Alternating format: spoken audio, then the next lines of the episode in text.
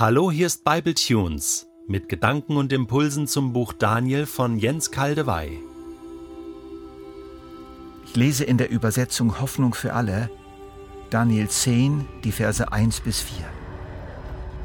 Im dritten Regierungsjahr des persischen Königs Kyros wurde Daniel, den man auch Belshazzar nannte, eine Botschaft von Gott offenbart.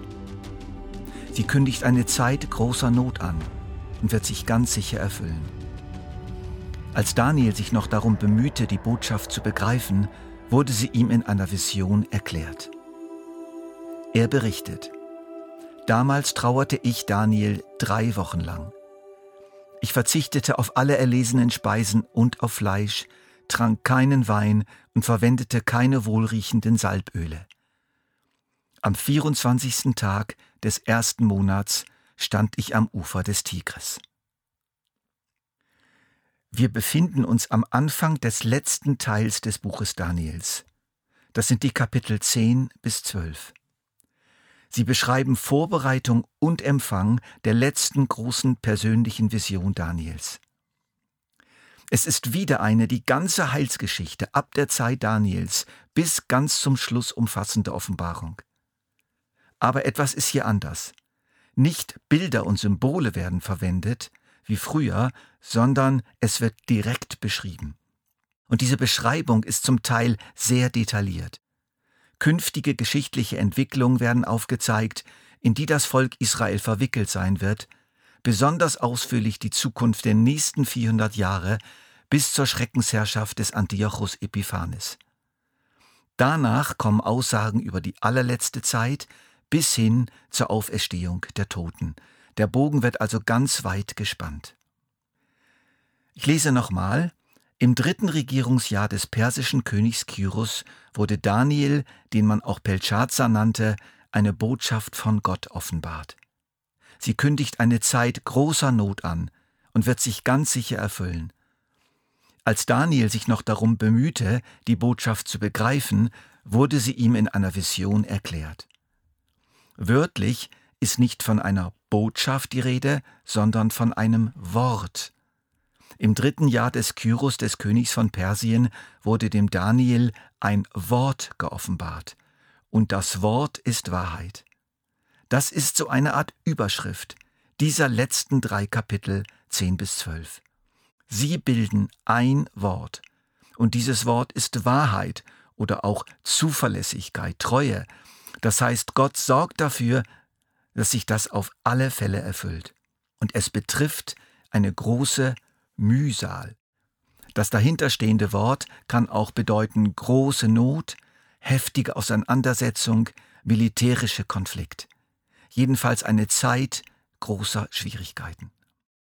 Wir werden aber sehen, dass im weiteren Verlauf der Botschaft sehr klar wird, diese Not hat nicht das letzte Wort, wie immer bei Gott und seinem Volk. Daniel erhielt diese Offenbarung als Antwort auf eine intensive Gebetszeit. Was hat ihn zu dieser Zeit bewegt? Eine Zeit voll Verzicht und voll Trauer. Direkt steht hier nichts, aber in der Vision, die ihm ausdrücklich als Antwort zuteil wird, geht es um die nähere und fernere Zukunft seines Volkes und Jerusalems. Also wieder hat sich Israels Schicksal als schwere Last auf Daniels Herz gelegt. Das wird erhärtet durch das Datum, der 24. Tag des ersten Monats, des Monats Nisan. Dieses Datum wird ausdrücklich genannt und das heißt, es ist bedeutungsvoll. Es war nämlich der erste Monat im religiösen Kalender Israels. Am 10. dieses Monats sollten die Passalämmer herausgesucht werden für das Passafest am 14. des Monats. Unmittelbar anschließend das einwöchige Fest der ungesäuerten Brote. Und all das wurde gefeiert als lebendige Erinnerung an den Sieg über den Pharao und den Auszug aus Ägypten. Zu Ende ging dieses Fest am 21. Nisan. In diese Wochen hat sich Daniel mit seinen drei Wochen eingeklingt. Sein Gebetsthema war Befreiung, Auszug, Rückkehr ins verheißene Land. Das passte sehr gut in die Situation Daniels und Israels.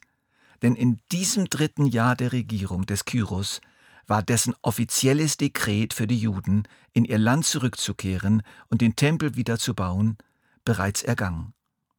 Die ersten Gruppen waren wahrscheinlich bereits in Jerusalem und andere waren unterwegs.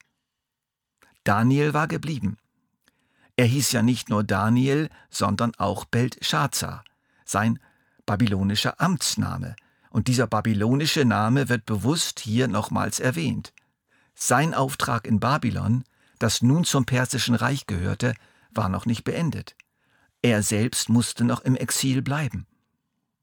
Und Daniel war nun Staatsmann und Politiker genug, um zu wissen, der Erlass des Königs ist das eine, die Umsetzung ist das andere. Die Rückwanderung in ein zerstörtes Land und eine zerstörte Stadt ohne Mauer, umgeben von feindlichen Volksgruppen, sehr schwierig. Er hatte sicher auch Kenntnis von den starken Widerständen, auf die die Juden in Juda und Jerusalem trafen. Davon berichten Esra, Kapitel 4 und 5. Das alles quälte und beschäftigte ihn, das alles brachte er zum Gott Israels, die Liebe zu seinem Gott und die Liebe zu seinem Volk trieben ihn ins Gebet. Und er sah nun, dass der Erlass des Kyros und die nun beginnende Rückkehr der Juden nicht einfach alle gegenwärtigen und zukünftigen Probleme Israels lösen würden. Auch war er in Berührung gekommen mit den sich widersprechenden Überzeugungen im Blick auf die Juden in den höchsten Kreisen Persiens, mit denen verkehrte er ja. Ich gehe mit anderen Kommentatoren davon aus, dass Daniel bei König Kyros viel Überzeugungsarbeit geleistet hat und dabei enormen Widerstand einer ganzen Reihe von Beratern und Fürsten des Großkönigs spürte. Die konnten jederzeit wieder die Oberhand gewinnen. Und so flehte Daniel zu seinem Gott um Hilfe für Israel und bat ihn, ihm doch zu zeigen, wie es gerade in der nächsten Zeit mit seinem Volk weitergehen würde und was Gott vorhatte. Das hat sich übrigens bis heute nicht geändert. Das Volk Gottes, nach Jesus beträchtlich erweitert durch nichtjüdische Jesus-Nachfolger, ist seitdem immer wieder verfolgt worden, immer wieder vertrieben, immer wieder aus Ägypten gezogen, hat auch immer wieder versagt, musste sein jeweiliges Jerusalem immer wieder neu aufbauen. Und das Volk Gottes der jetzigen westlichen Zivilisation findet sich wieder an einer Zerreißprobe zwischen einer sie verschlingenden Kultur und dem Ruf zur radikalen Nachfolge. Der politische und kulturelle Druck auf die Christen wird stärker, und weltweit haben wir in Zahlen die größte Christenverfolgung überhaupt. Denken wir eigentlich an all die, die gerade jetzt so mitten in Babylon leben oder die gerade dorthin gebracht werden oder die in irgendwelchen Gefängnissen stecken, in irgendwelchen Lagern? oder die, die vielleicht entlassen sind, aber sich auf der Flucht befinden und alles verloren haben, die gibt es überall in der Welt.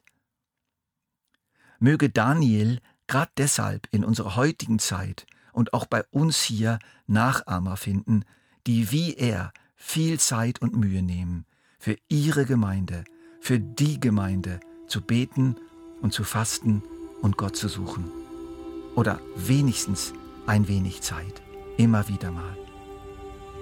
In Ezekiel 22, Vers 30 heißt es, Im ganzen Volk suchte ich nach jemandem, der in die Bresche springen und die Mauer um das Land wieder aufbauen würde, damit ich es nicht zerstören muss. Doch ich fand niemanden. In den nächsten Bible Tunes werden wir sehen, was Daniel erreicht hat mit seinen Gebeten. Er hat tatsächlich durch sie mitgemischt in kosmischen Machtkämpfen obwohl er lange davon selbst gar nichts merkte.